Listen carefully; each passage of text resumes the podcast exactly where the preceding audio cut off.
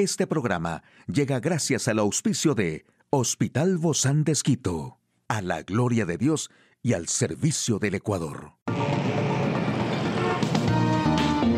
Ciudad Médica, un espacio para tu salud. Hola, ¿qué tal? Qué gusto poder acompañarte. Yo soy Ofelia Díaz de Simbaña en este mundo tan apasionante de la salud. El colágeno en polvo no solo mejora la piel, también te ayuda a relajar y dormir mejor, ya que es una sustancia principal en nuestro organismo que le da elasticidad y firmeza a la piel, previniendo la aparición de arrugas, entre otros beneficios. A partir de los 25 años disminuye su producción en el cuerpo, generando efectos colaterales como la disminución del brillo e hidratación natural de la epidermis. Por ello, su consumo es importante a partir de esa edad. En el mercado ya se consiguen suplementos de colágeno en polvo combinado con una mezcla de plantas ricas en antioxidantes, extractos naturales, vitaminas y minerales, entre ellas la vitamina B5, que reduce el cansancio, melatonina para regular el sueño, magnolia, amapola californiana, melisa para disminuir el estrés y el insomnio. Esta mezcla tiene una acción más completa sobre el cuerpo y la parte emocional o mental, provocando un sueño reparador en el que realmente se recupere el organismo a nivel físico e intelectual. Además de otros beneficios del polvo del colágeno, son las bondades que favorecen a la relajación mental y muscular, aseguran el correcto funcionamiento de los procesos metabólicos nocturnos. Mientras el organismo reposa en la noche, comienza una fuerte labor de autorreparación, acción que se refuerza con el colágeno en polvo mezclado con otras sustancias y activos con acción antiedad. Sin embargo, antes de consumir el colágeno se recomienda consultar a un especialista para que sea él quien indique la dosis correcta, pues esta información de ninguna manera sustituye la asesoría médica. Aquí el detalle de la información más actual en el campo de la salud. Sarcoma, ¿cuáles son los síntomas de uno de los cánceres más frecuentes en jóvenes? Nueva vacuna universal contra la influenza ofrece protección frente a diferentes cepas de la gripe A. Más del 60% de los niños que tienen el diagnóstico TDAH en la infancia mantienen los síntomas en la adultez. Esta es la ocasión para tomar conciencia sobre el sarcoma y la necesidad de consultar ante algunas señales. El sarcoma es una forma del cáncer que abarca muchos subtipos y puede surgir en distintas partes del cuerpo, tanto en los huesos como en tejidos blandos, también llamados conectivos. Se calcula que existen más de 70 tipos de sarcoma con una variedad de tratamientos según el cual se trate y qué sector del cuerpo afecte.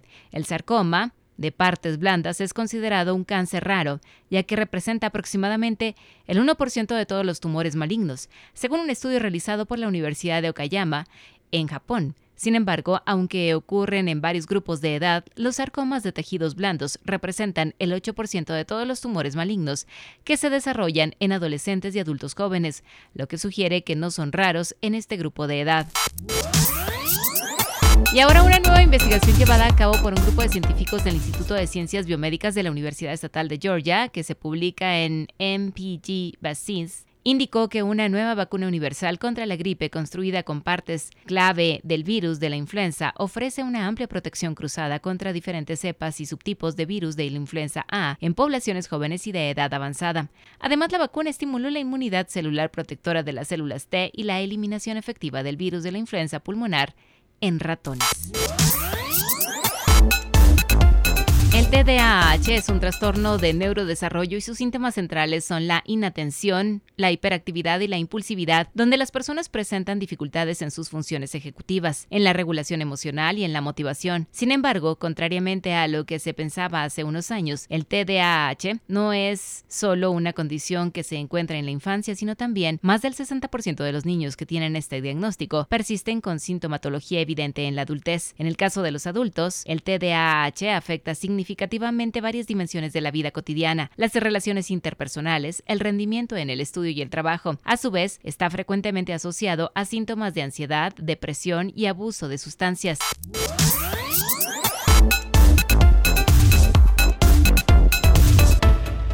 Hoy en Médico Directo hablaremos sobre la empatía. ¿Qué es? y cómo sacarle el mayor provecho. ¿Quiere saber usted más de este tema? Lo invito a que nos acompañe. Una charla amigable con nuestro invitado.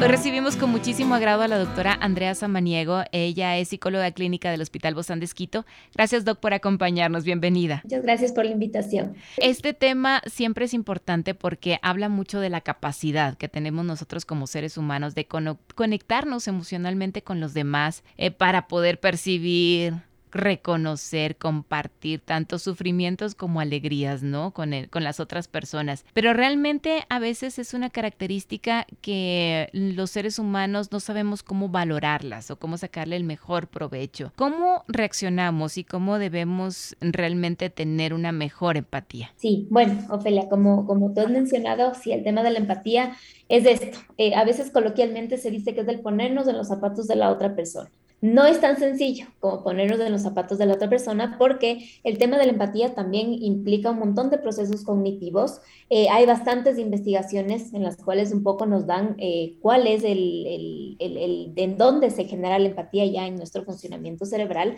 que es importante también saber. Entonces, como es una habilidad tal vez que tenemos desde que nacemos, pero es una habilidad que también tenemos que irla desarrollando.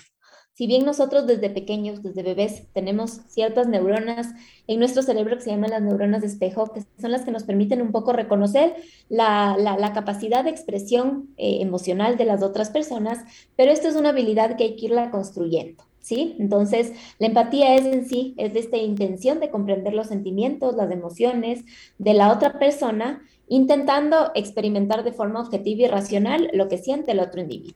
Ahora, para que... Sí, cuando hablamos de la, de la empatía, yo también he escuchado, y este es un término que se ha venido adoptando desde la pandemia para acá, mucho sobre la resiliencia, que es esta capacidad de resistir y enfrentar situaciones difíciles, ¿no? ¿Tiene mucho que ver con la empatía también? Sí, puede ser como que la consecuencia es lo que desencadena el tema de la mm, resiliencia. Entonces, el ser empático también nos ayuda un poco en la parte personal. ¿Sí? Pero para nosotros generar esta empatía tenemos que partir y basarnos en que nosotros tenemos que reconocer a la otra persona, al otro como un similar. Porque si es que tal vez yo lo, lo categorizo a la otra persona, tal vez no es igual a mí, yo no voy a sentir esta empatía real. Entonces va a ser más un tema tal vez de compasión, de pena, ah. pero no es una empatía real. Entonces sí hay que un poquito diferenciar esto. Como les decía, la empatía ya implica procesos cognitivos en el cual uno sí tiene que llegar un poco a este análisis un poco más profundo de la realidad de la otra persona para de verdad yo poder sentir lo que ella está pasando o porque ella, esta persona tiene determinado actuar, porque ella tiene un contexto, tiene un, una, todo un, un bagaje que le hace reaccionar de cierta manera. Entonces, ¿cuál sería esta línea que divide entre la compasión y la empatía? Exacto, tal vez la compasión es un poco yo desde afuera ver a esta persona un poco lejana y sentir esta pena, esta compasión. Pero la empatía sí va más más allá de eso, es un poco sentir realmente lo que está pasando esta persona, lo que está sintiendo. y si fuera yo, ¿verdad? Exacto, como yo lo siento en esta parte emocional, incluso tal vez esa persona tiene una realidad la cual yo puedo conocer, entonces va a generarse este, este tema de la empatía porque yo sé la realidad de esta persona y puedo literalmente ponerme en los zapatos de ella eh, un poquito sentir lo que ella está sintiendo en función a, situaciones positivas como negativas. Cuando lo consideramos esto como, como un valor, que yo creo que lo debemos cultivar siempre desde pequeñitos, ¿cómo hacerlo? ¿Cómo hacerlo realidad? Porque no siempre somos empáticos, es la verdad. A veces somos muy apáticos en realidad al dolor, o dices, no, no, pues es que siempre hay niños, por ejemplo, no sé, siempre hay niños en la calle, siempre, cada, cada esquina me van pidiendo dinero. Entonces se vuelve ya como una rutina que dices, mm, ya perdí el, el sentido de. Exactamente, o podemos ver estas realidades que son tal vez diferentes a las nuestras y nosotros pasamos por una esquina, decimos, sí, qué pena, pero a la siguiente pasa y, y, no hacemos nada como que para generar este cambio. Entonces ahí no estamos sintiendo realmente el tema de la empatía. Ahí se va más por un tema tal vez de compasión, de pena, eh, pero no estamos viendo, porque cuando nosotros ya sentimos una empatía verdadera, sí podemos tener ciertas acciones para cambiar un poco la realidad de esta persona. Entonces hay un poco la empatía, sí se extiende. Es una, una manera eh, diferente de, de, vivirla y de nosotros también reaccionar ante la realidad de otra persona. Un poquito lo que me preguntabas, Ofelia, de, de cómo ir desarrollando esta empatía para que sea una empatía real y verdadera, es importante el tema de la escucha activa. El, el escuchar no es lo mismo que oír. El oír es un poco tal vez Yo estoy oyendo lo que me dicen, pero no estoy internalizando, no, no lo estoy analizando, no estoy generando una retroalimentación en función de esa escucha activa. La escucha activa es entender lo que la otra persona me dice y lo que me transmite. Y yo también un poco entender y hacerle entender a la otra persona que, que sí, estoy claro con lo que esta persona me dice. Otro también, otra sugerencia para un poquito fortalecer el tema de la empatía es también todo el tema este de vivir sin prejuicios. Como seres humanos. Difícil ese, ¿no? Es un punto muy álgido ese. Pero hay que, en lo posible, intentar tomar la distancia y entender al otro aunque yo hubiera actuado de una manera diferente. Aunque piense inclusive diferente. Exactamente. Tenemos aquí reciente el tema del par, que a veces un poco eh, nos encasillábamos en ciertos prejuicios, pero también un poco hay que mantener esta distancia. Y sí, tal vez yo no actuaría de esta misma manera, pero también hay que entender un montón de situaciones que están atrás de, de, de este accionar y hay un poco disminuir el tema de los prejuicios. Es decir, es mostrar este interés genuino, ¿no? Desinteresado realmente por el resto de las personas.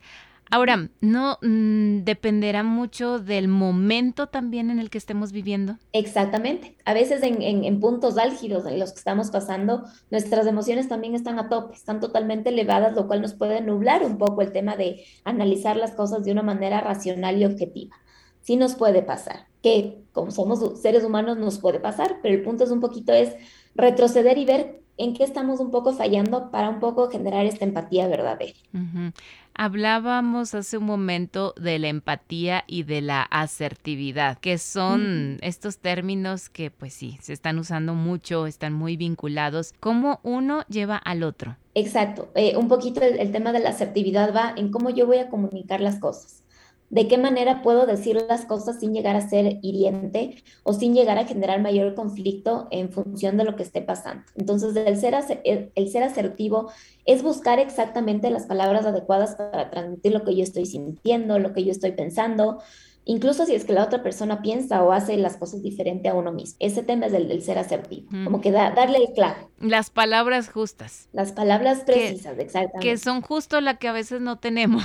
Sí, sí, sí, las que a veces en, en cierto desfogue emocional uno puede decir cualquier palabra que después analizando uno se da cuenta que tal vez no fueron las más adecuadas. y, y ahí justamente se logra el sí, nos equivocamos, pero también hay esa volver a empezar, ¿no? Volver a, a darnos esta segunda oportunidad. Sí, sí, sí, sí, exactamente. Dentro de la empatía también es importante un poco que nosotros podamos leer el lenguaje corporal, el lenguaje facial de la otra persona. A veces no nos pueden decir nada, pero uno ya tiene que un poquito como que esa intuición de, bueno, esa persona tal vez no le está pasando bien. El tema de la expresión facial. Nosotros como seres humanos también reconocemos las, las expresiones faciales y de las emociones en función de lo que hemos venido aprendiendo desde chiquitos. Entonces, ir enlazando con eso en lo que yo estoy viendo en la otra persona, también para generar esta empatía. Si yo veo a alguien cabizbajo, decaído, podemos asumir un poco que tal vez le está pasando mal, que hay emociones como la tristeza, el miedo en esa persona. Entonces, ¿cómo yo puedo ser empático con esas emociones que está transitando esa otra persona? Para concluir, podríamos decir que entonces la empatía va más allá de una simple compasión, sino realmente de sentir lo que la otra persona está viviendo. Exactamente, de sentir, de un poquito hacernos, apersonarnos también de esa emoción que estamos viendo en la otra persona y sentirla como que fuera mía. Y también la empatía también ya cruza a este, a este umbral, el de generar acciones eh, desde mi parte personal para que la realidad de esa otra persona pueda cambiar. Mm. Ya sea en función de emociones negativas como en función de emociones positivas. Si veo a alguien que está súper alegre, súper contento por un logro, ¿cómo yo puedo contribuir a que esa alegría sea mucho más grande? Sabemos que con la ayuda de Dios podemos hacerlo. Muchísimas gracias, doctora Andrea Samaniego, psicóloga clínica del Hospital Bozán de Esquito. A usted, amigo y amiga, a seguirnos cuidando, por favor. Hasta la próxima. Puedes escuchar de nuevo este programa en radio hcjb.org. Este programa llegó a usted gracias al gentil auspicio de Hospital Bozán de Esquito, a la gloria de Dios y al servicio del Ecuador.